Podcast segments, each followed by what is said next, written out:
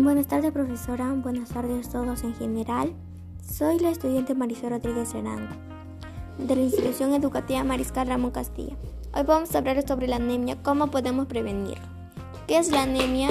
La anemia es una afección en la cual carece de suficientes glóbulos rojos sanos para transportar un nivel adecuado a los oxígenos de tejidos del cuerpo. La anemia, también conocida como nivel bajo de hemoglobina, puede ser que te sientas cansada y débil. ¿Cuáles son sus síntomas? Sus síntomas de la anemia son mareo, dificultad para respirar, dolor de cabeza, frío en las manos y pies, palidez, dolor de pecho, etc.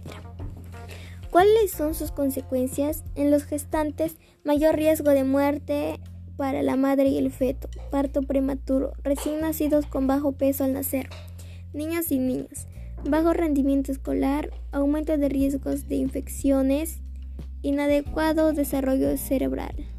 ¿Cómo podemos prevenir la anemia? Conviene el consumo de alimentos ricos en hierro con alimentos ricos en vitamina C. Consumir alimentos ricos en hierro como el camu camu, sangrecita de pollo y alimentos ricos en calcio en la, en la misma comida.